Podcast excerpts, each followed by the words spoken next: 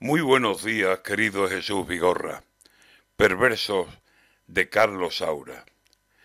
Ya terminaron los Goya. Todo pasa. Se acabaron los piropos a la sanidad privada. Hay que ser agradecido con la mano que te paga. Y los palos a Madrid, por lo mismo, se esperaba. Los Goya se han convertido en un atril de campaña desde el que se echan piropos o cien críticas se lanzan por no hablar de otros asuntos, que hay artistas que ya hablan de dos varas de medir y de dos alfombras. ¿Mafia? No, yo no digo que sí, pero pasan cosas raras.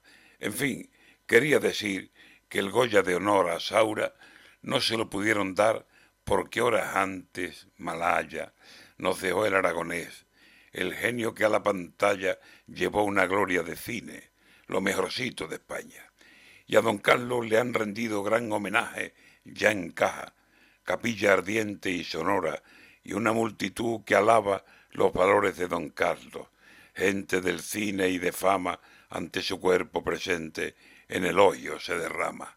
Los responsos al de Huesca los trajeron de Calanda en sonidos de tambores que sonaron en su infancia. Y no solo los tambores, también canciones sonaban y Jané, por cría cuervos, ¿por qué te vas? Va y le canta. Sin pretender, no lo piensen, hacer juego de palabras, pues se va, digo, se ha ido, porque la muerte lo manda. Después llegó India Martínez y también le cantó, al alba. En fin, que Saura se ha ido con adiós de tamborrada y con canciones preciosas y con el Goya en su casa.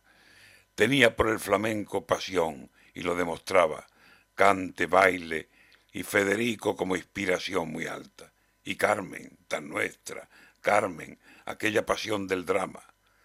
Que sobre la escena queden candilejas apagadas y en un silencio andaluz por donde los duendes andan, que suene como homenaje el bordón de una guitarra y que el grito no se entere de que ha muerto Carlos Saura.